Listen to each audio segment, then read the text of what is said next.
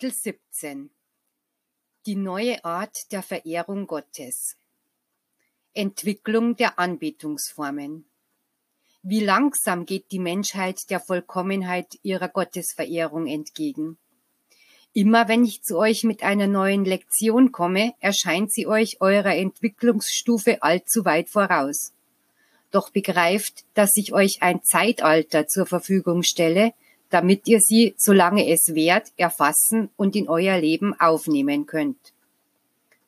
Die Tieropfer, die ihr auf dem Altar Jehovas darbrachtet, wurden von ihm angenommen. Doch es war nicht die beste Form, um euren Geist zum Herrn zu erheben. Da kam ich als Jesus zu euch, um euch das göttliche Gebot zu lehren, das euch sagt, liebet einander. Jetzt sage ich euch, dass die Lehren, die ich euch in der zweiten Zeit durch die Werke Jesu kundtat, das eine Mal verändert und das andere Mal schlecht ausgelegt worden sind. Darum bin ich gekommen, wie ich es euch ankündigte, um meine Wahrheit zu erhellen. Mein Opfer damals verhinderte viele Tieropfer, und ich lehrte euch eine vollkommenere Verehrung Gottes. Meine neue Offenbarung in dieser Zeit wird bewirken, dass die Menschheit begreift, dass ihr die symbolischen Kultformen nicht verwenden dürft, ohne zuvor ihren Sinn zu deuten, da sie nur eine sinnbildliche Darstellung meiner Lehren sind. Das Gebet ist das geistige Mittel, das ich dem Menschen inspiriert habe, um mit meiner Göttlichkeit Zwiesprache zu haben. Daher bekundete es sich von Anbeginn in euch als eine Sehnsucht, als ein Bedürfnis des Geistes, als eine Zuflucht in den Stunden der Heimsuchung. Wer das wahre Gebet nicht kennt, kennt nicht die Beseligungen, die es mit sich bringt, kennt nicht die Quelle von Gesundheit und Wohltaten, die in ihm enthalten sind. Er fühlt zwar den Impuls, sich mir zu nähern, mit mir zu sprechen und sein Anliegen vor mich zu bringen, aber da es ihm an Spiritualität mangelt, erscheint ihm die Opfergabe nur seine Gedanken emporzurichten, so armselig, dass er sogleich nach etwas Materiellem Ausschau hält, um es mir darzubringen, weil er meint, dass er mir damit besser huldigt. Auf diese Weise sind die Menschen in Abgötterei, Fanatismus, Riten und äußerliche Kulte verfallen, womit sie ihren Geist erstickten und in jener gesegneten Freiheit beraubten, direkt zu seinem Vater zu beten. Nur wenn der Schmerz sehr heftig ist, wenn die Qual die, die Grenzen der menschlichen Kräfte erreicht, befreit sich der Geist, vergisst Formalitäten und stürzt seine Götzen, um sich emporzurichten und aus tiefstem Herzen zu schreien, mein Vater, mein Gott. Seht ihr, wie die Völker in dieser Zeit des Materialismus damit beschäftigt sind, gegeneinander Krieg zu führen? Doch ich sage euch, dass viele Menschen dort inmitten jener Kriegsgeschehen das Geheimnis des Gebets entdeckt haben. Jenes Gebets, das dem Herzen entspringt und als ein dringlicher Hilferuf, als eine Klage, als eine flehentliche Bitte zu mir gelangt. Als sie dann das erbetene Wunder auf ihrem Wege erlebten, haben sie gewusst, dass es keine andere Art gibt, mit Gott zu sprechen, außer in der Sprache des Geistes. Scheingebete ohne Hingabe und Glauben. O meine Kinder aller Glaubensbekenntnisse, er tötet nicht die edelsten Empfindungen des Geistes und versucht auch nicht, ihn mit äußerlichen Bräuchen und Kulten abzufinden. Seht, wenn eine Mutter ihrem geliebten kleinen Kinde nichts Materielles anzubieten hat, drückt sie es an ihr Herz, segnet es mit all ihrer Liebe, bedeckt es mit Küssen, blickt es liebevoll an, badet es mit ihren Tränen. Doch niemals versucht sie es mit leeren Liebesgesten zu betrügen. Wie kommt ihr auf den Gedanken, dass ich, der göttliche Meister, gutheiße, dass ihr euch mit den Kulthandlungen zufrieden gebt, die bar jedes geistigen Wertes, jeder Wahrheit und Liebe sind, mit denen ihr euren Geist zu betrügen versucht, indem ihr ihn glauben macht, er habe sich genährt, wenn er in Wirklichkeit bezüglich der Wahrheit immer unwissender wird? Das Gebet ist eine Gnade, die Gott dem Menschen gegeben hat, damit es ihm als Leiter diene, um geistig emporzusteigen, als Waffe, um sich zu verteidigen, als Buch, um sich zu unterrichten und als Balsam, um sich zu heilen und von jeder Krankheit zu genesen. Das wahre Gebet ist von der Erde verschwunden. Die Menschen beten nicht mehr, und wenn sie es zu tun versuchen, tun sie es mit den Lippen, anstatt mit dem Geiste zu mir zu sprechen, und verwenden leere Worte, Riten und Verstellungskünste. Wie wollen die Menschen Wunder schauen, wenn sie Formen gebrauchen und Praktiken anwenden, die Jesus nicht lehrte? Es ist notwendig, dass das wahre Gebet unter die Menschen zurückkehrt, und ich bin es, der es euch von neuem lehrt. Lehret zu beten, macht euren Mitmenschen begreiflich, dass es ihr Geist ist, der mit seinem Schöpfer Zwiesprache halten soll, damit sie einsehen, dass ihre Gebete fast immer der Schrei des Körpers sind, der Ausdruck von Angst, der Beweis ihres Mangels an Glauben, ihres Aufbegehrens oder ihres Misstrauens gegen mich. Macht euren Mitmenschen begreiflich, dass sie ihren Körper nicht kasteien oder zerfleischen müssen, um meinen Geist zu bewegen, um mein Mitgefühl oder meine Barmherzigkeit zu erwecken. Jene, die sich körperliche Leiden und Bußen auferlegen, tun dies, weil sie nicht die geringste Kenntnis davon haben, welches die wohlgefälligsten Opfergaben für mich sind, noch eine Vorstellung von meiner Liebe und der Barmherzigkeit eures Vaters haben. Meint ihr, dass es für mich der Tränen in euren Augen und des Schmerzes in, eures, in euren Herzen bedarf, um mich eurer zu erbarmen? Dies würde bedeuten, mir Härte, Gefühllosigkeit, Gleichgültigkeit und Selbstsucht zuzuschreiben. Könnt ihr euch diese Fehler in dem Gott, den ihr liebt, vorstellen? Wie wenig habt ihr euch darum bemüht, mich kennenzulernen? Der Grund dafür ist, dass ihr euren Verstand nicht so geschult habt, dass er im Einklang mit dem Geiste denkt. Lasst heute einmal die Erde für einige Augenblicke hinter euch und kommt zu mir im Geiste.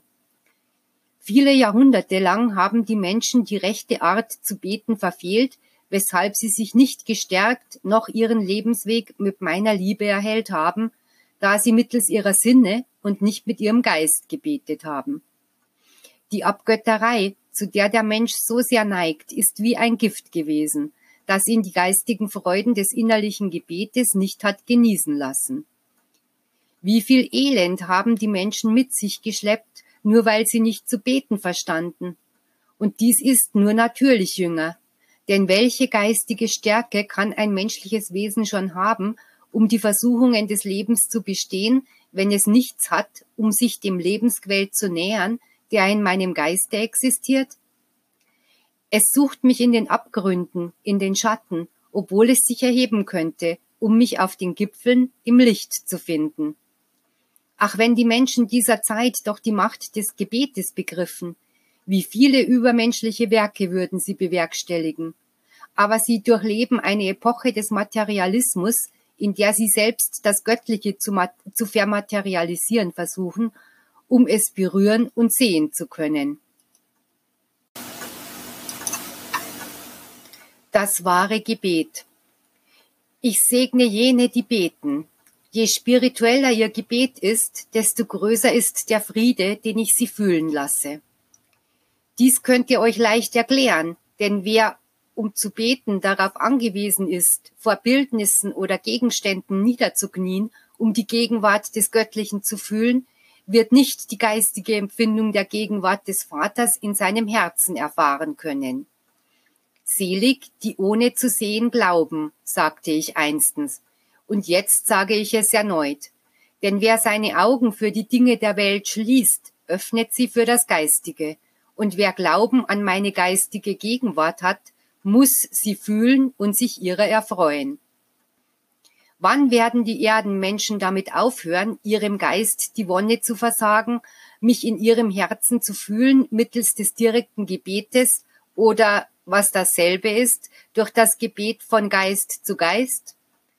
Dann, wenn mein Licht das Leben der Menschen erleuchtet, sie die Wahrheit kennen und ihre Irrtümer begreifen. Jetzt ist die rechte Zeit, um zu beten und zu meditieren, aber mit Gebeten, die frei von Fanatismus und Vergötzung sind und mit ruhigem und tiefem Nachdenken über mein göttliches Wort. Alle Stunden und alle Orte können geeignet sein, um zu beten und zu meditieren. Nie habe ich euch in meinen Unterweisungen gesagt, dass es Orte oder Augenblicke gäbe, die besonders dafür vorgesehen sind. Wozu auf der Welt bestimmte Orte aufsuchen, um zu beten, wo doch euer Geist größer ist als die Welt, die ihr bewohnt? Weshalb mich auf Bildnisse und so begrenzte Orte beschränken, wo ich doch unendlich bin? Der schwerwiegendste Grund für die geistige Armut der Menschen und ihre irdischen Schicksalsschläge ist ihre unvollkommene Art zu beten. Weshalb ich euch sage, dass diese Erkenntnis die ganze Menschheit erreichen muss. Nicht immer betet ihr mit der gleichen inneren Sammlung, daher erlebt ihr auch nicht immer den gleichen Frieden oder die gleiche Inspiration. Es gibt Gelegenheiten, bei denen ihr inspiriert seid und die Gedanken erhebt, und es gibt andere, bei denen ihr völlig teilnahmslos bleibt. Wie wollt ihr da meine Botschaften immer in der gleichen Weise empfangen? Ihr müsst euer Gemüt und selbst euren Körper erziehen, in den Augenblicken des Gebetes mit dem Geiste zusammenzuarbeiten. Der Geist ist immer bereit, sich mit mir zu verbinden, aber er bedarf der guten Verfassung des Körpers, um sich in jenen Augenblicken erheben und von allem befreien zu können, was ihn in seinem irdischen Leben umgibt. Bemüht euch, das wahre Gebet zu erreichen, denn wer zu beten versteht, trägt in sich den Schlüssel zum Frieden, zur Gesundheit, zur Hoffnung, zur geistigen Kraft und zum ewigen Leben. Der unsichtbare Schild meines Gesetzes wird ihn vor Nachstellungen und Gefahren beschützen. In seinem Wunde wird er ein unsichtbares Schwert mit sich führen, um alle Gegner, die sich seinem Weg entgegenstellen, niederzuwerfen. Ein Leuchtturm wird seine Bahn inmitten der Stürme erhellen. Beständig wird ein Wunder für ihn erreichbar sein, wann immer er es benötigt, sei es für ihn selbst oder zum Wohle seiner Mitmenschen. Betet, übt diese hohe Gabe des Geistes aus, denn diese Kraft wird es sein, die das Leben der Menschen der Zukunft bewegt. Jener Menschen, die schon im Fleische die Verbindung von ihrem Geist zu meinem Geist erreichen werden. Die Familienväter werden sich durch das Gebet die Eingebungen schenken lassen, um ihre Kinder zu führen. Die Kranken werden die Gesundheit mittels des Gebetes empfangen. Die Regierenden werden ihre großen Probleme lösen, indem sie im Gebet das Licht suchen, und der Wissenschaftler wird die Offenbarungen gleichfalls durch die Gabe des Gebets empfangen. Jünger, in der zweiten Zeit fragten mich meine Apostel, wie sie beten sollten, und ich lehrte sie das vollkommene Gebet, das ihr das Vaterunser nennt. Nun sage ich euch, Inspiriert euch an diesem Gebet, an seinem Sinngehalt, an seiner Demut und an seinem Glauben, damit euer Geist mit dem meinem Zwiesprache hält. Denn es werden dann nicht mehr die körperlichen Lippen sein, die jene gesegneten Worte sprechen, sondern der Geist, der, der mit der ihm eigenen Sprache zu mir spricht.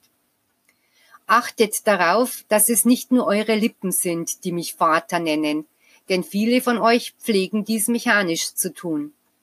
Ich will, dass wenn ihr sprecht, Vater unser, der du bist im Himmel, geheiligt werde dein Name, dieses Gebet aus tiefstem Herzen kommt und ihr über jeden Satz nachsinnt, damit ihr danach inspiriert und in vollkommener Gemeinschaft mit mir seid.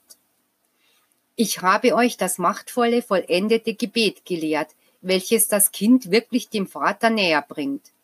Wenn ihr das Wort Vater mit Inbrunst und Ehrfurcht, mit Erhebung und Liebe, mit Glaube und Hoffnung aussprecht, schwinden die Entfernungen der Raum, der Raum verschwindet, denn in diesem Augenblicke der Zwiesprache von Geist zu Geist ist weder Gott ferne von euch, noch seid ihr ferne von ihm.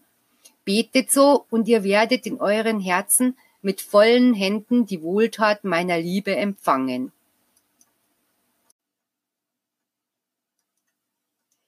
Die vier Aspekte des vollkommenen Gebets. Ringet, ringet darum, die geistige Vollkommenheit zu erlangen. Ich habe euch den Weg gezeigt, um dieses Ziel zu erreichen.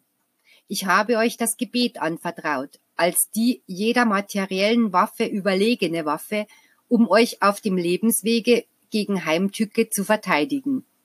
Aber die beste Waffe werdet ihr haben, wenn ihr mein Gesetz erfüllt. Woraus besteht das Gebet? Das Gebet ist Bitte, Fürbitte, Anbetung und geistige Betrachtung.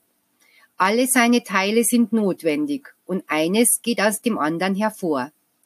Denn in Wahrheit sage ich euch, die Bitte besteht darin, dass der Mensch mich bittet, dass ich ihm seine Wünsche erfülle, seine Sehnsüchte befriedige, das, was er für das Wichtigste und Heilsamste in seinem Leben hält. Und wahrlich, ich sage euch, meine Kinder, der Vater vernimmt die Bitte und gibt einem jeden, was er am meisten benötigt, wann immer es zu seinem Wohle ist. Doch hütet euch davor, um etwas zu bitten, was im Widerspruch zum Heile eures Geistes ist. Denn jene, die nur um materielle Güter bitten, um körperliche Wonnen und vergängliche Macht, bitten darum, ihren Geist in Ketten zu legen. Die körperlichen Wonnen bringen nur Leiden mit sich, nicht nur in dieser Welt, sondern auch nach dem Übergang in die geistige Welt, denn selbst dorthin kann der Einfluss jener körperlichen Wünsche gelangen. Und weil der Geist sich nicht von ihnen freimachen kann, wird er weiterhin von jenen Sehnsüchten gequält und möchte wieder und wieder zur Erde zurückkehren, um zu reinkarnieren und weiterhin materiell zu leben. Daher, meine Kinder, bittet nur um das, was ihr wirklich zum Wohle eures Geistes benötigt. Die zweite Art des Gebets, die Fürbitte, entspringt der Liebe zum Nächsten, jener Liebe, die ich euch als Meister lehrte, als ich in diese Welt kam. Betet für eure nahen und fernen Geschwister, für jene, die in den verschiedenen Nationen die Folgen des Krieges erleiden, die die Tyrannei der vergänglichen Herrscher dieser Welt erdulden. Bereitet euch, o oh meine Kinder, bittet für eure Mitmenschen, aber auch bei dieser Fürsprache müsst ihr zu bitten verstehen, denn was wichtig ist, ist der Geist.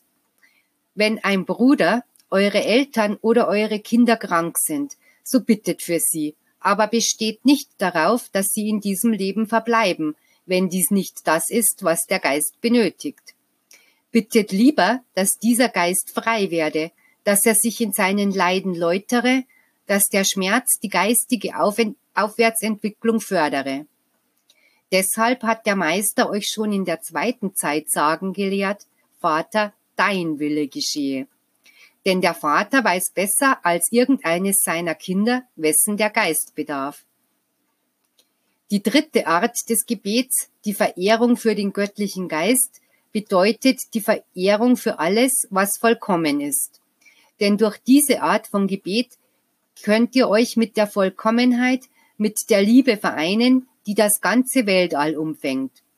In der, Anbe in der Anbetung könnt ihr den Stand der Vollkommenheit finden, den ihr alle erreichen müsst, um die An und die Anbetung führt euch weiter zur geistigen Betrachtung, welche zusammen mit der Anbetung euch zur Vereinigung mit dem göttlichen Geiste bringt, dem Quell des ewigen Lebens, der Quelle, die euch Tag für Tag Kraft gibt, um zum Reich des Vaters zu gelangen. So sollt ihr beten, beginnend mit dem Bittgebet bis zur geistigen Betrachtung. Dies wird euch Kraft geben. Wenn ihr dann gut zugerüstet seid, sollt ihr nicht nur für euch kämpfen, sondern auch darum, euren Mitmenschen zu helfen, diesen Weg zu beschreiten. Denn ihr könnt eure Vergeistigung nicht für euch allein erreichen, sondern müsst darum ringen, das Heil der ganzen Menschheit zu erreichen.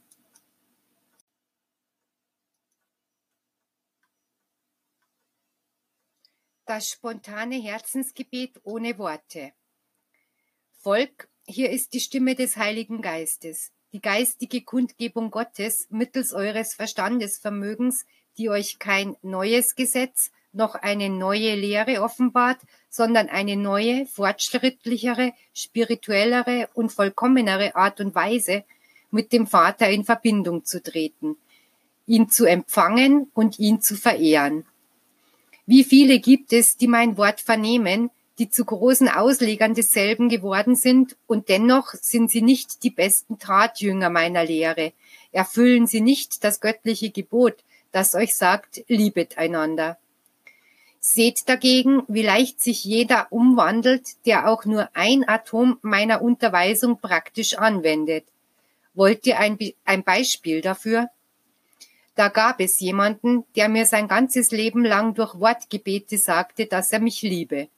Gebete, die andere formulierten, die er nicht einmal verstand, weil sie aus Worten bestanden, deren Bedeutung er nicht kannte. Doch bald begriff er, wie die wahre Art zu beten sei, und indem er seine alten Gewohnheiten beiseite schob, konzentrierte er sich auf das Innerste seines Geistes, sandte seine Gedanken zu Gott empor, und zum ersten Mal fühlte er dessen Gegenwart. Er wusste nicht, was er seinem Herrn sagen sollte. Seine Brust begann zu schluchzen und seine Augen Tränen zu vergießen. In seinem Verstande formte sich nur ein Satz, der lautete Mein Vater, was kann ich dir sagen, wo ich doch nicht mit dir zu äh, sprechen verstehe? Aber jene Tränen, jene Schluchzer, jene innere Wonne und selbst seine Verwirrung sprachen zum Vater in einer so schönen Sprache, wie ihr sie niemals in euren menschlichen Sprachen noch in euren Büchern werdet finden können.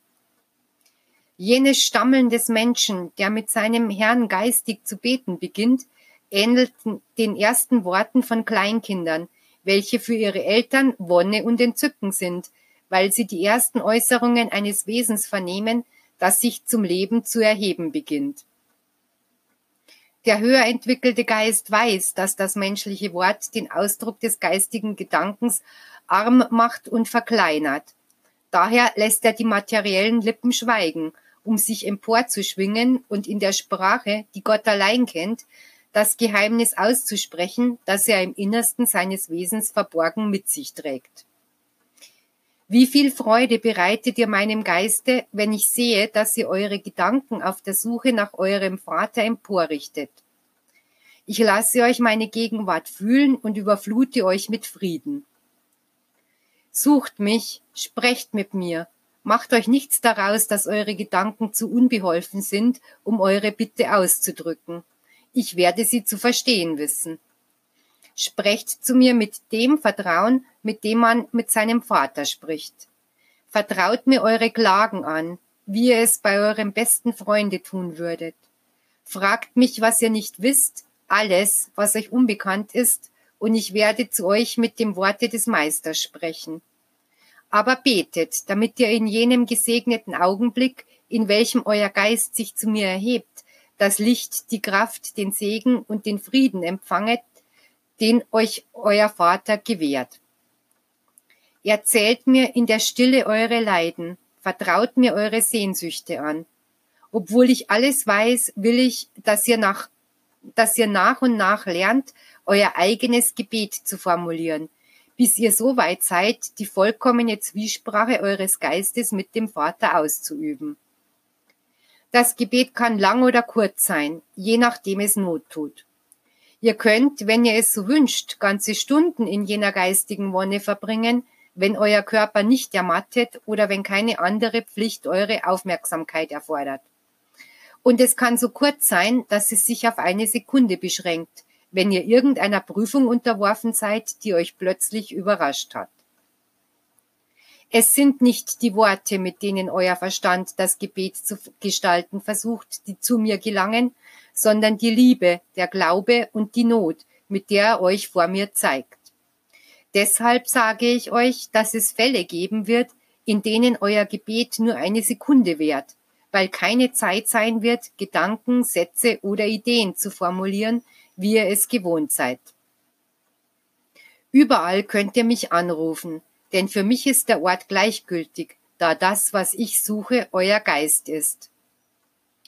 Als in der zweiten Zeit eine Frau Jesus fragte, ob in Jerusalem der Ort sei, an dem sie Gott anbeten solle, antwortete ihr der Meister, die Zeit wird kommen, in der weder Jerusalem noch irgendein anderer Ort der rechte Platz ist, um Gott anzubeten, denn er wird im Geist und in der Wahrheit angebetet werden.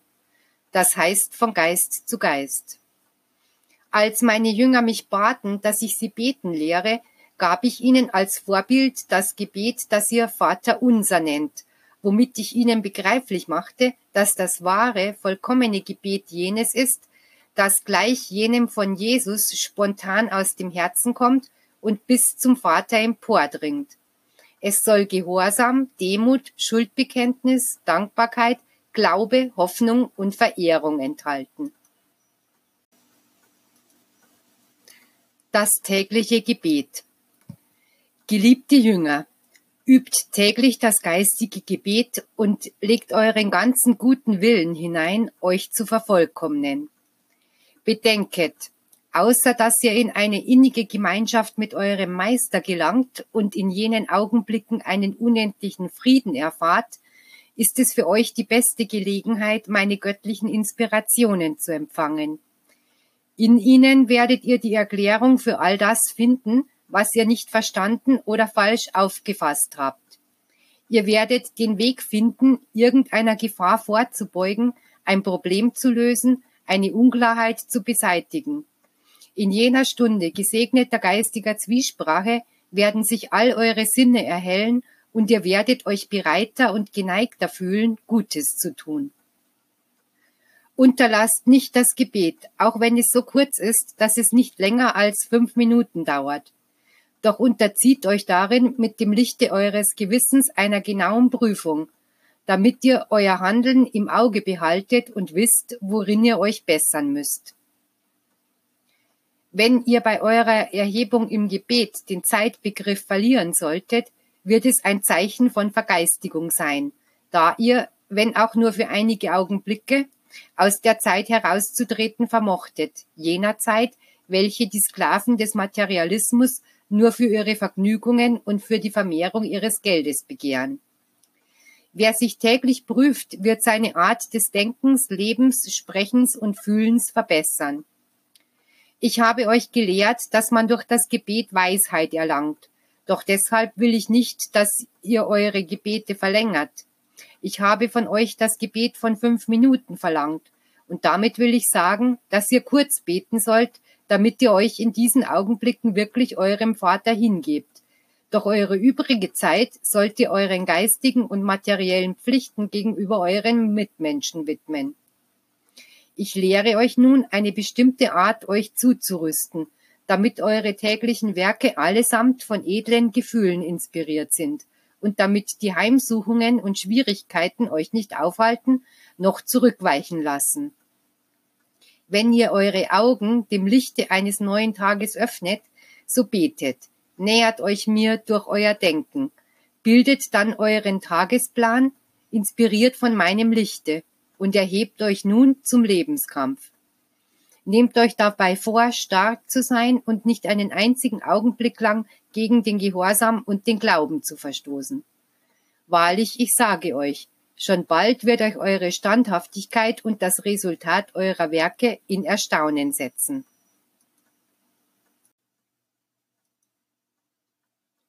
Der Ruhetag als Tag der Selbstbesinnung.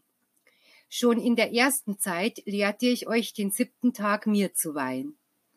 Da der Mensch sich sechs Tage lang der Erfüllung seiner weltlichen Pflichten widmete, war es nur recht und billig, dass er wenigstens einen dem Dienste seines Herrn weihte. Ich forderte nicht von ihm, dass er mir den ersten Tag widmete, sondern den letzten, damit er in ihm von seinen Mühen ausruhe und sich der geistigen Betrachtung widme, damit er seinem Geist Gelegenheit böte, sich seinem Vater zu nähern und durch das Gebet mit ihm zu sprechen. Der Tag der Ruhe wurde eingesetzt, damit der Mensch im Vergessen des harten irdischen Lebenskampfes und sei es auch nur für eine kurze Zeitspanne, seinem Gewissen die Möglichkeit gäbe, zu ihm zu sprechen, ihn an das Gesetz zu erinnern und er sich selbst erforsche, seine Verfehlungen bereue und in seinem Herzen edle Vorsätze zur Umkehr fasse. Der Sabbat war der Tag, der früher der Erholung, dem Gebet und dem Studium des Gesetzes gewidmet war. Aber das Volk vergaß bei der Befolgung der Tradition die brüderlichen Gefühle gegenüber den Mitmenschen und die geistigen Pflichten, die es gegenüber seinen Nächsten hatte. Die Zeiten vergingen, die Menschheit entwickelte sich geistig und Christus kam, um euch zu lehren, dass ihr auch an den Tagen der Ruhe tätige Nächstenliebe üben und alle guten Werke tun sollt. Jesus wollte euch damit nur sagen, dass zwar ein Tag der Besinnung und körperlichen Erholung gewidmet ist, ihr jedoch begreifen sollt, dass für die Erfüllung der Mission des Geistes weder Tag noch Stunde vorherbestimmt werden konnte.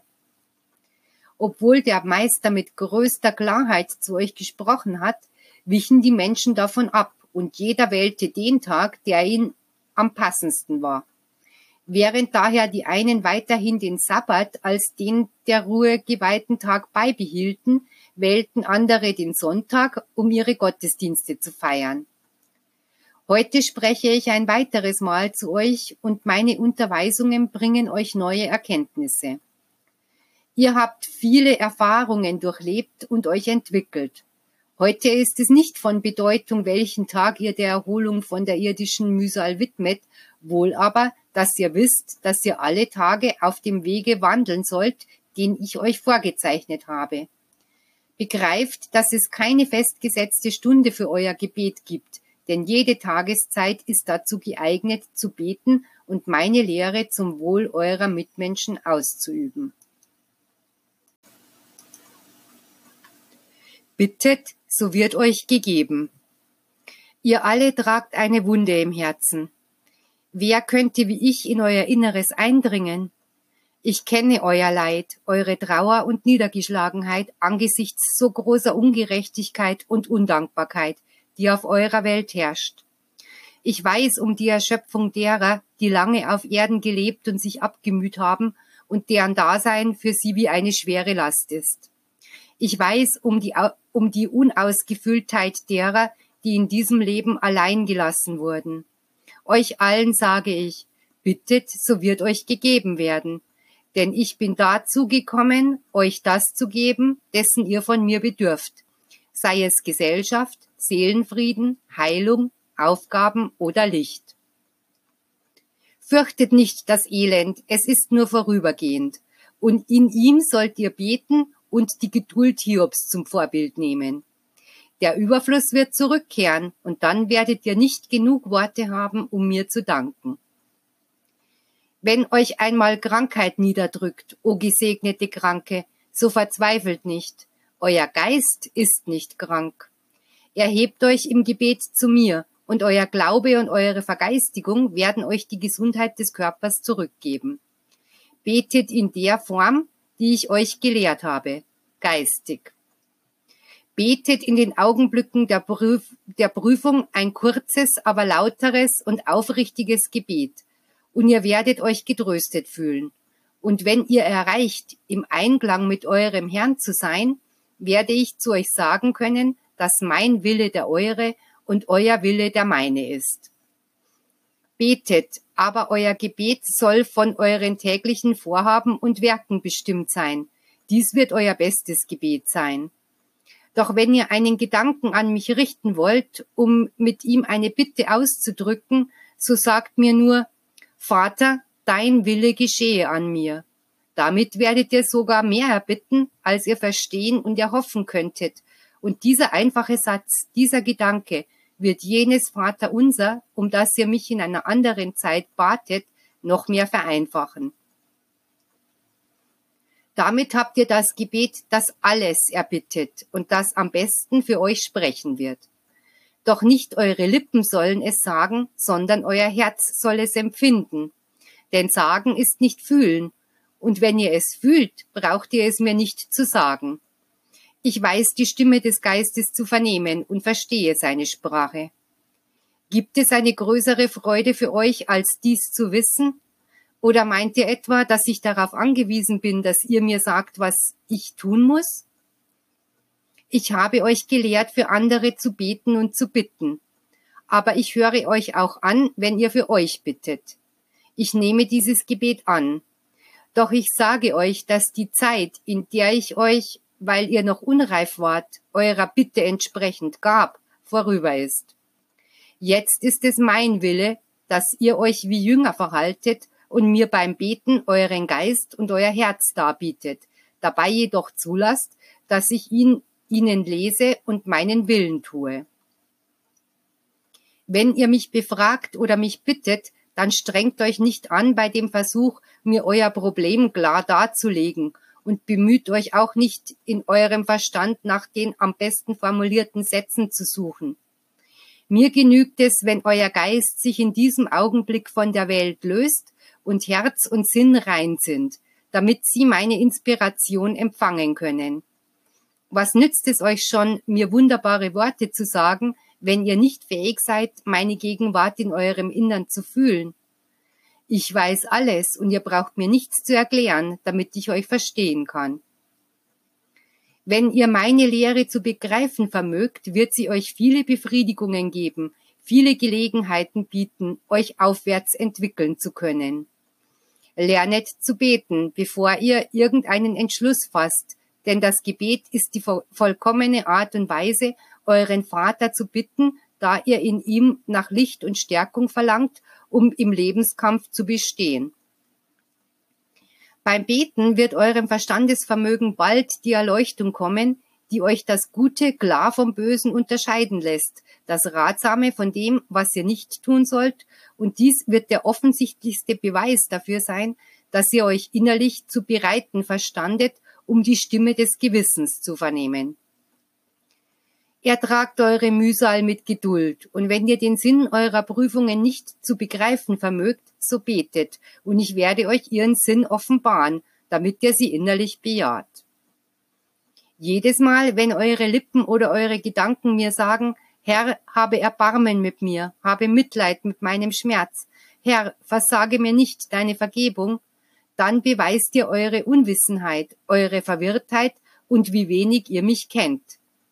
Mir sagen, dass ich Mitgefühl mit eurem Schmerz haben soll, mich bitten, dass ich Erbarmen mit meinen Kindern haben soll, mich anflehen, dass ich eure Sünden vergebe, mich, der ich die Liebe, die Gnade, die Barmherzigkeit, die Vergebung und das Mitleid bin? Es ist gut, wenn ihr jene zu bewegen sucht, die auf Erden ein hartes Herz haben, und dass ihr mit Tränen und flehentlichen Bitten bei denen Mitleid zu erwecken sucht, die nicht eine Spur von Mitgefühl mit ihrem Nächsten haben. Aber gebraucht jene Sätze oder Gedanken nicht, um den zu bewegen, der euch aus Liebe erschuf und um euch ewig zu lieben. Seid zufrieden mit den großen Wohltaten, die der Vater euch im Hinblick auf all das beschert hat, was sich auf das menschliche Leben auf Erden bezieht. Bittet nicht um das, was eurem Geist und eurem Körper zum Verderben gereichen könnte. Ich habe euch mehr zu geben, als ihr von mir erbitten könntet. Doch bin ich es, der weiß, was euch auf dem Lebenswege wirklich fehlt. Ich habe euch gesagt, wenn ihr mein Gesetz zu erfüllen versteht, werdet ihr mich in all meiner Herrlichkeit schauen. Der Segen der Fürbitte. Gewöhnt euch nicht an, nur mit Worten zu beten. Betet mit dem Geiste. Auch sage ich euch, segnet mit dem Gebet, sendet Gedanken des Lichts zu euren Mitmenschen, bittet nichts für euch. Erinnert euch, wer sich mit dem meinen befasst, wird mich immer als Wächter über sich haben. Den Samen, den ihr mit Liebe sät, werdet ihr vielfältig zurückgehalten. Betet nicht nur, wenn ihr gerade eine schmerzliche Prüfung durchlebt, Betet auch, wenn ihr im Frieden seid, denn dann werden sich eure Herzen und eure Gedanken mit den anderen beschäftigen können. Bittet auch nicht nur für die, die euch Gutes getan oder für jene, die euch keinen Schaden zugefügt haben. Denn obwohl dies verdienstvoll ist, ist es nicht so groß, wie wenn ihr für diejenigen Fürbitte einlegt, die euch auf irgendeine Weise Schaden zugefügt haben. Was lehre ich euch derzeit? alles und alle mit Herz und Geist zu segnen. Denn wer so segnet, ist seinem Vater ähnlich, wenn er seine Wärme allen zuteil werden lässt.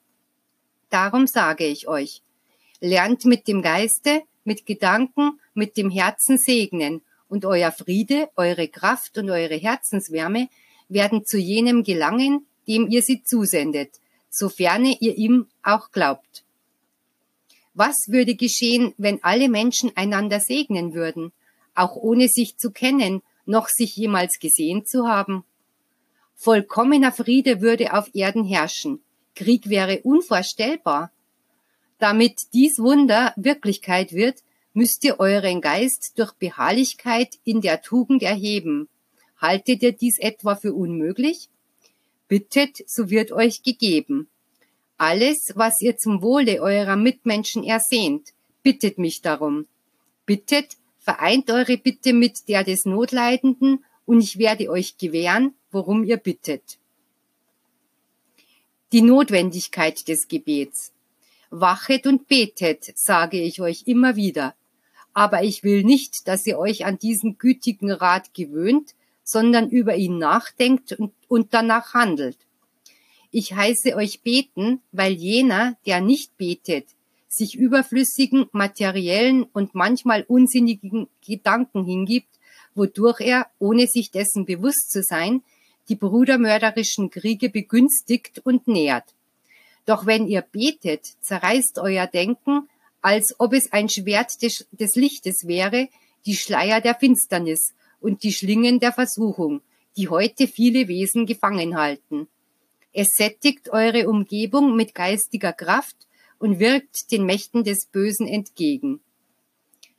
Die Menschen sind immer zu sehr mit den Herrlichkeiten der Erde beschäftigt gewesen, um über die Bedeutung nachzudenken, welche das Beten und die geistige Betrachtung des jenseits dieses Lebens liegenden hat, so dass sie ihren eigenen Wesenskern hätten entdecken können. Wer betet, spricht mit dem Vater, und wenn er fragt, erhält er sofort Antwort. Die Unwissenheit der Menschen über das Geistige ist Folge des Mangels an Gebet. Ihr geht auf eine Zeit zu, in der ihr eurem Geist in gerechter Weise das zu geben versteht, was ihm zusteht, und der Welt das, was ihr zukommt. Es wird eine Zeit wahrhaftigen Gebetes sein, einer von Fanatismus freien Verehrung Gottes, bei der ihr vor jeder Unternehmung betet, bei der ihr das zu bewahren wisst, was euch anvertraut wurde. Wie könnte der Mensch einen Fehler begehen, wenn er statt seinen Willen zu tun zunächst einmal im Gebet seinen Vater fragen würde? Wer betet, lebt in Verbindung mit Gott, kennt den Wert der Wohltaten, die er von seinem Vater empfängt, und zugleich begreift er den Sinn oder den Zweck der Prüfungen, die er durchlebt. Die heilvollen Wirkungen des Gebetslebens. Zu allen Zeiten habe ich euch gesagt, betet. Heute sage ich euch, dass ihr durch das Gebet Weisheit erlangen könnt. Wenn alle Menschen beteten, würden sie niemals von dem Lichtpfad abwirren, der, vor, der von mir vorgezeichnet wurde. Durch das Gebet würden die Kranken gesund, es würde keine Ungläubigen mehr geben und der Friede würde zu den Geistwesen zurückkehren. Wie kann der Mensch glücklich sein, wenn er meine Gnade zurückgewiesen hat? Meint er etwa, dass die Liebe, die Barmherzigkeit und die Sanftmut keine Eigenschaften des menschlichen Lebens sind?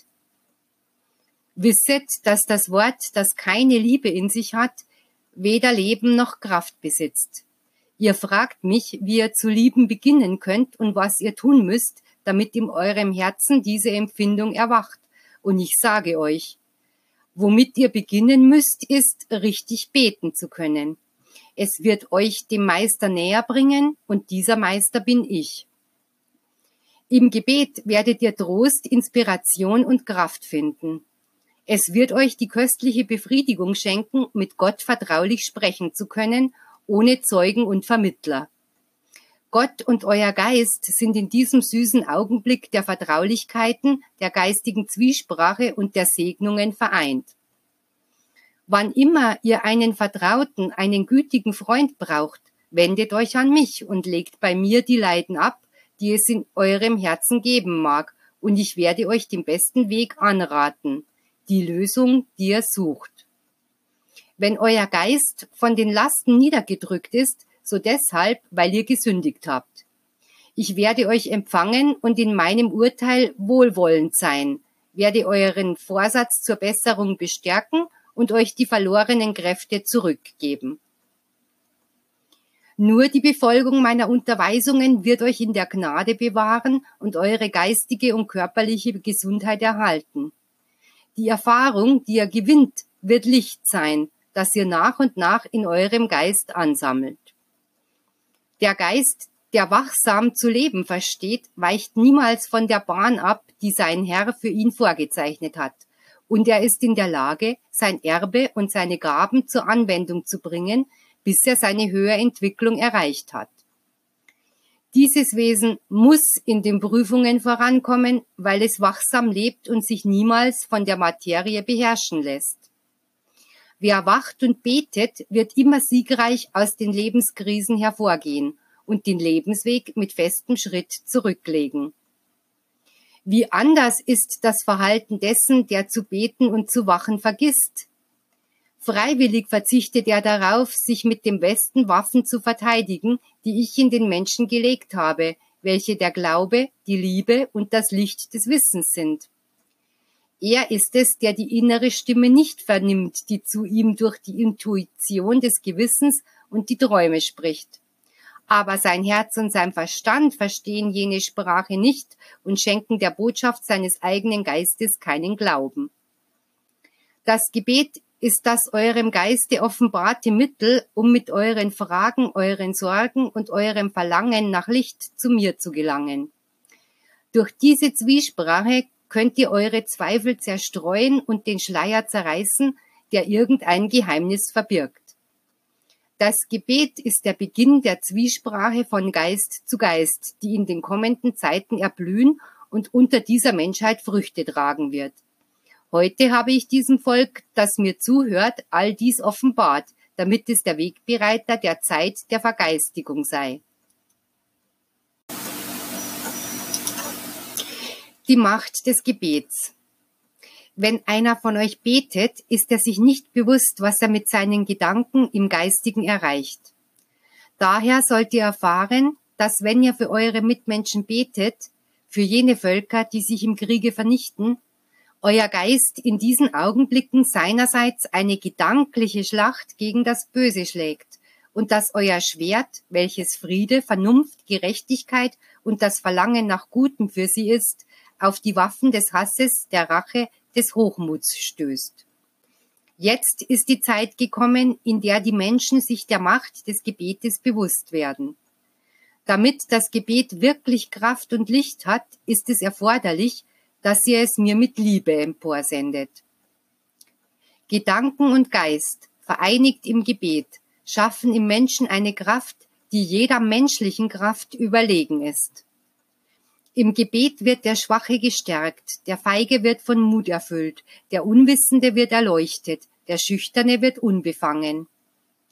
Wenn der Geist harmonisch mit dem Verstand zusammenzuwirken vermag, um das wahre Gebet zu erreichen, wird er zu einem unsichtbaren Soldaten, der vorübergehend von dem, was sein Wesen betrifft, Abstand nimmt, sich an andere Orte versetzt, sich vom Einfluss des Körpers befreit und sich seinem Kampfe widmet, Gutes zu tun, Übel und Gefahren zu bannen, den Bedürftigen einen Funken Lichtes, einen Tropfen Balsams oder einen Hauch von Frieden zu bringen.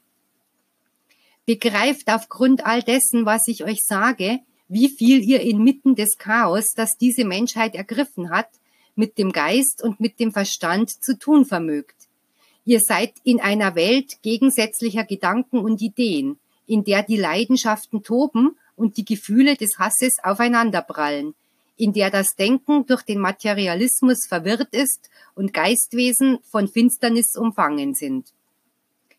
Nur wer mittels des Gebetes gelernt hat, sich gedanklich und geistig in die Regionen des Lichtes, die Sphären des Friedens zu erheben, wird die Welt der Kämpfe, in der sich alle menschlichen Leidenschaften widerspiegeln, betreten können, ohne besiegt zu werden und im Gegenteil etwas Nutzbringendes für jene zurücklassen, die des Lichtes des Geistes bedürfen.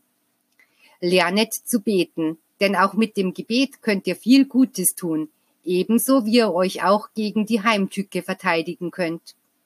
Das Gebet ist Schild und Waffe. Wenn ihr Feinde habt, so verteidigt euch durch das Gebet. Aber wisset, dass diese Waffe niemanden verwunden oder schädigen darf, weil seine einzige Aufgabe darin bestehen soll, Licht in die Finsternis zu bringen. Die Naturgewalten sind gegen den Menschen entfesselt. Ihr sollt euch nicht fürchten, weil ihr wisst, dass ich euch eine Vollmacht gegeben habe, um das Böse zu besiegen und eure Mitmenschen zu schützen. Ihr könnt jenen Elementen der Zerstörung befehlen, dass sie innehalten, und sie werden gehorchen. Wenn ihr betend und wachend bleibt, werdet ihr Wunder tun können und die Welt in Staunen versetzen können. Betet aufrichtig, schafft Gemeinschaft mit meinem Geist, sucht dafür keinen bestimmten Ort auf. Betet unter einem Baum, unterwegs, auf dem Gipfel eines Berges oder im Winkel eurer Schlafstelle. Und ich werde herniederkommen, um mit euch zu sprechen, euch zu erleuchten und euch Kraft zu geben. Wahrlich, ich sage euch, wenn ihr bereits im Geiste, im Denken und Wollen vereint wärt, würde euer Gebet allein genügen, um die Nationen aufzuhalten, die in der Vorbereitung auf die Stunde leben, in der sie sich aufeinander stürzen wollen. Ihr würdet die Feindschaften beseitigen, wäret ein Hindernis für all jene bösen Pläne eurer Mitmenschen, wärt wie ein unsichtbares Schwert, das die Mächtigen besiegt und wie ein starker Schild, der die Schwachen schützt. Die Menschheit würde angesichts dieser offensichtlichen Beweise einer höheren Macht einen Augenblick innehalten, um sich zu besinnen, und diese Besinnung würde ihr viele schwere Stöße und Heimsuchungen ersparen, die sie andernfalls durch die Natur und deren Elemente erhalten wird. Wenn ihr einen großen Glauben und ein größeres Wissen über die Macht des Gebetes hättet, wie viele Werke der Barmherzigkeit würdet ihr durch euer Denkvermögen tun? Aber ihr habt ihm nicht all die Macht beigemessen, die es besitzt. Und deshalb wird euch oftmals nicht bewusst, was ihr in einem Augenblick echt empfundenen und wahren Gebetes abwendet. Merkt ihr nicht, dass etwas Höheres verhindert, dass auf eurer Welt der unmenschlichste aller eurer Kriege ausbricht? Begreift ihr nicht, dass auf dieses Wunder Millionen Gebete von Männern, Frauen und Kindern Einfluss haben, die mit ihrem Geiste die Dunkelmächte bekämpfen und dem Kriegstreiben entgegenwirken? Betet weiterhin, wachet auch fernerhin, doch legt in diese Betätigung all euren Glauben, dessen ihr fähig seid. Betet Volk und breitet über den Krieg, den Schmerz und das Elend den Friedensmantel eurer Gedanken, mit denen ihr einen Schild bilden werdet, unter dessen Schutz eure Mitmenschen Erleuchtung und Zuflucht finden. Liebe zu Gott und zum Nächsten als Verehrung Gottes. Wisset, o meine neuen Jünger, dass eure Huldigung und euer Tribut für den Herrn beständig sein sollen, ohne dass ihr auf bestimmte Zeitpunkte oder Tage wartet, um sie darzubringen, sowie die Liebe eures Vaters zu euch gleichbleibend ist. Doch wenn ihr wissen wollt, wie ihr euch täglich an meine Werke der Liebe erinnern sollt, ohne in Fanatismus zu verfallen, werde ich es euch sagen. Euer Leben soll eine ständige Huldigung für den sein, der alles geschaffen hat, indem ihr einander liebt. Handelt so, und ich werde euch gewähren, worum ihr mich demütig bittet, dass eure Verfehlungen euch vergeben sind. Ich tröste euch und schenke euch Erleichterung.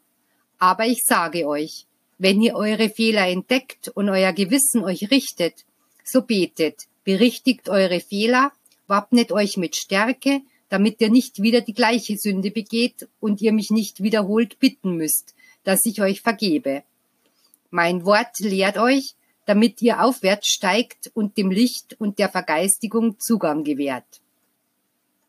Mich dürstet, sagte ich zu jener Volksmenge, die meine Worte nicht verstand und sich an meinem Todeskampfe weidete. Was könnte ich heute erst sagen, wo ich sehe, dass, dass es nicht nur eine Menschenmenge, sondern die ganze Welt ist, die meinen Geist verletzt, ohne sich meines Schmerzes bewusst zu sein? Mein Durst ist unendlich, unfassbar groß, und nur eure Liebe wird ihn stillen können. Warum bietet ihr mir statt Liebe einen äußerlichen Kult an? Wisst ihr nicht, dass während ich euch um Wasser bitte, ihr mir Galle und Essig darreicht? Wahrlich, ich sage euch, Gerade die, die viel gelitten und mich oft verletzt haben, werden mich am brennendsten lieben. Ihrem Herzen wird beständig eine Opfergabe für meine Gött Göttlichkeit entströmen. Es werden keine materiellen Gaben sein, noch Psalmen oder irdische Altäre.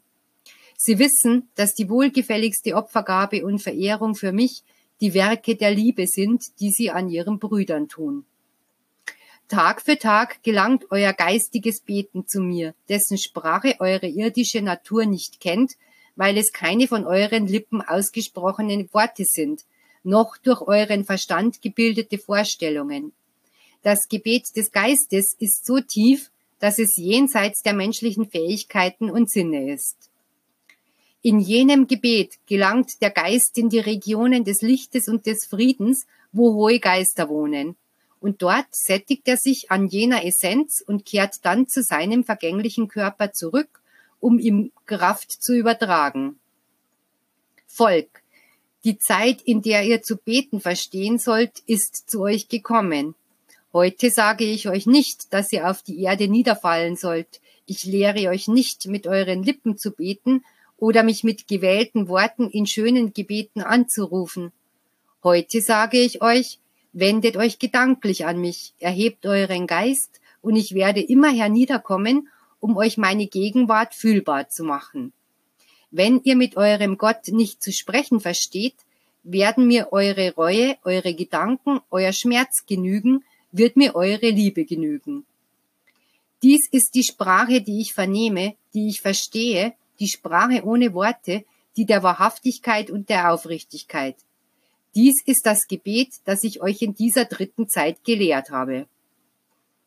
Immer, wenn ihr ein gutes Werk getan habt, habt ihr meinen Frieden, Beruhigung und Hoffnung empfunden, weil euch der Vater dann sehr nahe ist. Ich verschmähe alles, was menschliche Eitelkeit und menschlicher Prunk ist, denn zu meinem Geiste gelangt nur, was geistig ist, was edel und hochherzig ist, das Reine und Ewige. Erinnert euch, dass ich der Frau aus Samaria sagte, Gott ist Geist und die ihn anbeten, müssen ihn im Geist und in der Wahrheit anbeten. Sucht mich im Unendlichen, im Reinen, und dort werdet ihr mich finden. Warum mir das anbieten, was ich für euch geschaffen habe? Warum schenkt ihr mir Blumen, wenn sie nicht euer Werk sind? Wenn ihr mir dagegen Werke der Liebe, der Barmherzigkeit, der Vergebung, der Gerechtigkeit, der Hilfe für eure Nächsten darbringt, so wird dieser Tribut gewiss geistig sein und sich zum Vater erheben wie eine Liebkosung, wie ein Kuss, den die Kinder ihrem Herrn von der Erde aus zusenden. Ich will auch nicht, dass ihr eure Gottesverehrung auf materielle Versammlungsräume begrenzt, denn ihr würdet dann euren Geist einsperren und ihn nicht seine Flügel ausbreiten lassen, um die Ewigkeit zu gewinnen. Der Altar, den ich euch überlasse, um auf ihm den Gottesdienst zu feiern, den ich erwarte, ist das Leben selbst, ohne irgendeine Begrenzung, jenseits aller Religionen, aller Kirchen und Sekten, denn er gründet im Geistigen, im Ewigen, im Göttlichen.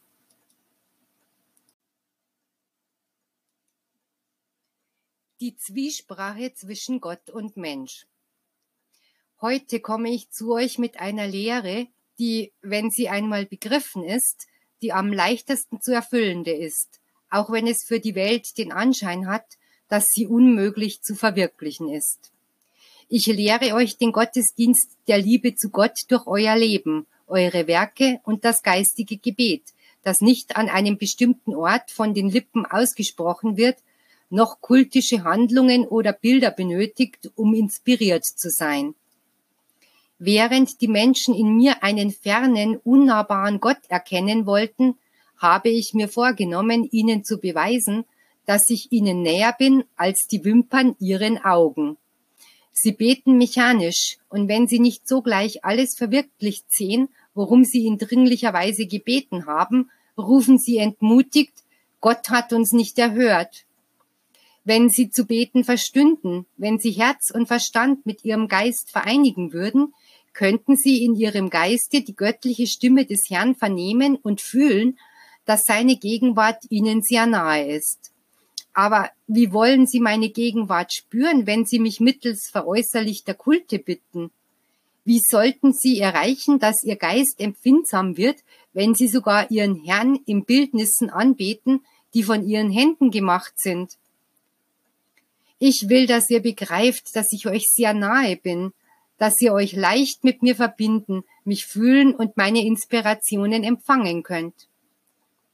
Übt euch im, im Stille sein, das dem Geiste behilflich ist, seinen Gott finden zu können.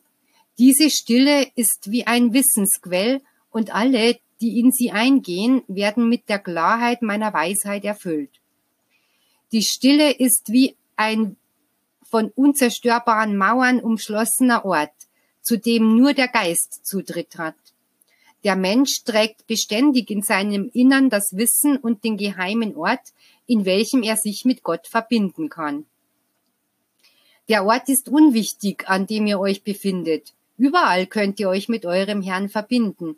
Ob ihr auf dem Gipfel eines Berges seid oder euch in der Tiefe eines Tales befindet, in der Unruhe einer Stadt, im Frieden des Heimes oder inmitten eines Kampfes. Wenn ihr mich im Innern eures Heiligtums in der tiefen Stille eurer Erhebung sucht, werden sich augenblicklich die Tore des universellen und unsichtbaren Tempels öffnen, damit ihr euch wirklich im Hause eures Vaters fühlt, das in jedem Geiste vorhanden ist. Wenn der Schmerz der Prüfungen euch niederdrückt und die Leiden des Lebens eure Gefühle zerstören, wenn ihr ein heißes Verlangen empfindet, ein wenig Frieden zu erlangen, so zieht euch in eure Schlaf Schlafkammer zurück oder sucht die Stille, die Einsamkeit der Felder. Dort richtet euren Geist empor, geführt durch das Gewissen und versenkt euch. Die Stille ist das Reich des Geistes, ein Reich, das den körperlichen Augen unsichtbar ist. Im Augenblick des Eintretens in die geistige Verzückung erreicht man, dass die höheren Sinne erwachen, die Intuition sich einstellt, die Inspiration aufleuchtet, die Zukunft sich erahnen lässt und das geistige Leben das Entfernte klar erkennt und möglich macht, was zuvor erreich unerreichbar schien. Wenn ihr in die Stille dieses Heiligtums, dieser Schatzkammer eintreten wollt, müsst ihr selbst den Weg bereiten, denn nur mit wahrer Reinheit werdet ihr in sie eindringen können. Es ist notwendig, dass sich von neuem meine Propheten erheben, um die Menschheit zu ermahnen. Denn während es Völker gibt, die sich vernichten, verblendet von Ehrgeiz und Gewalt, fürchten jene, die mein Licht empfangen haben und die Menschheit unparteiisch beurteilen, ihre Aufgabe anzupacken und die gute Botschaft weiterzugeben. Wenn die Menschen mit dem Geiste zu beten verstünden, würden sie meine Stimme vernehmen, würden sie meine Inspiration empfangen. Aber jedes Mal, wenn sie beten, liegt ein Schleier über ihren geistigen Augen, der ihnen das Licht meiner Gegenwart verbirgt. Ich muss zu den Menschen in den Augenblicken kommen, in denen ihre Körper ruhen, um ihren Geist zu erwecken, ihm zu rufen und mit ihm zu sprechen. Es ist Christus, der wie ein Dieb in tiefer Nacht in euer Herz dringt, um in ihm seinen Samen der Liebe zu säen. Lernet zu beten und gleichzeitig zu meditieren, damit in jedem von euch die Erkenntnis und das Verständnis ans Licht kommt. Spiritualität ist Freiheit. Daher sehen jene, die mich derzeit vernehmen und die den Sinngehalt dieser befreienden Lehre verstanden haben, wie sich vor ihnen ein weites Tal öffnet, in welchem sie kämpfen und davon Zeugnis ablegen werden, dass die Zeit gekommen ist, in der Gott, der allmächtige Schöpfer, kam, um die Zwiesprache zwischen ihm und den Menschen einzuführen. Die Lehre Christi war spirituell, doch der Mensch umgab sie mit Riten und Formen, um sie in den Fassungsbereich der Geistwesen mit geringer Erhebung zu bringen. Ihr seid in die Zeit des Geistes der großen Offenbarungen eingetreten, in der aus jedem Kult die, die Vermaterialisierung, der Betrug und die Unvollkommenheit verschwinden wird, in der jeder Mensch mittels seines Geistes seinen Gott erkennen wird, welcher ganz Geist ist. Auf diesem Wege wird er die Form der vollkommenen Zwiesprache entdecken. Wenn die Menschen einmal gelernt haben, mit meinem Geiste Zwiesprache zu halten, brauchen sie keine Bücher mehr nachzuschlagen oder Fragen zu stellen. Heute fragen sie noch jene, von denen sie glauben, dass sie mehr wissen, oder sie sind auf der Suche nach Schriften und Büchern, im Verlangen, die Wahrheit zu finden. Wenn ihr lernen würde, täglich für kurze Zeit zu meditieren, und wenn eure Meditation das geistige Leben beträfe, würdet ihr unendlich viele Erklärungen entdecken und Offenbarungen empfangen, die ihr auf keine andere Weise erhalten könntet. Euer Geist besitzt bereits genügend Licht, um mich zu befragen, sowie meine Antworten entgegenzunehmen. Der Geist des Menschen hat schon eine große Entwicklungshöhe erreicht. Beobachtet eure Mitmenschen aus bescheidenen Verhältnissen, die trotz ihres Mangels an Kenntnissen mit ihren tiefsinnigen Beobachtungen überraschen, sowie mit der klaren Art und Weise, in der sie sich das erklären, was für viele andere etwas Unerklärliches ist. Beziehen Sie dies etwa aus Büchern oder Schulen? Nein, aber sie haben aus Intuition oder Notwendigkeit heraus die Gabe der Meditation entdeckt, welche Teil des geistigen Gebetes ist. In ihrer Abgeschiedenheit, abgeschirmt gegenüber Einflüssen und Vorurteilen, haben sie den Weg entdeckt, mit dem Ewigen, dem Geistigen, dem Wahren in Verbindung zu treten. Und die einen mehr, die anderen weniger, haben alle, die über die wahre Essenz des Lebens meditiert haben, in ihrem Verstandesvermögen geistiges Licht empfangen. Ihr fragt mich, worin das Gebet besteht, und ich antworte euch, zuzulassen, dass euer Geist sich frei zum Vater erhebt, euch mit völligem Vertrauen und Glauben jenem Akt hinzugeben, im Herzen und im Verstande die Eindrücke entgegenzunehmen, die durch den Geist aufgenommen wurden, mit wahrer Demut den Willen des Vaters zu bejahen. Wer auf diese Weise betet, erfreut sich in jedem Augenblicke seines Lebens meiner Gegenwart und fühlt sich niemals bedürftig. Im reinsten seines Wesens, im Geiste, werde ich in dieser Zeit mein Gesetz niederschreiben, werde ich meine Stimme vernehmen lassen, werde ich meinen Tempel errichten. Denn was nicht im Innern des Menschen ist, was nicht, nicht in seinem Geiste ist, ist so, als ob es nicht existiere. Ob man riesige materielle Kirchen zu meiner Ehre errichtet, ob man mir Feierlichkeiten und Zeremonien voller Pracht darbringt, diese Opfergabe wird mich nicht erreichen, weil sie nicht geistig ist.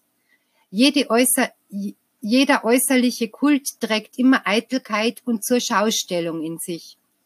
Die heimliche Opfergabe hingegen, jene, welche die Welt nicht sieht und die ihr mir von Geist zu Geiste darbringt, gelangt zu mir aufgrund ihrer Bescheidenheit, ihrer Aufrichtigkeit, ihrer Wahrhaftigkeit, mit einem Wort, weil sie dem Geiste entsprang. Ruft euch jenes Gleichnis von mir ins Gedächtnis zurück, das euch in der zweiten Zeit gegeben wurde und das als Gleichnis vom Pharisäer und Zöllner bekannt ist, und ihr werdet einsehen, dass meine Unterweisung zu allen Zeiten die gleiche war. Wisst ihr, dass manche geliebt werden, ohne es zu verdienen? So liebe ich euch.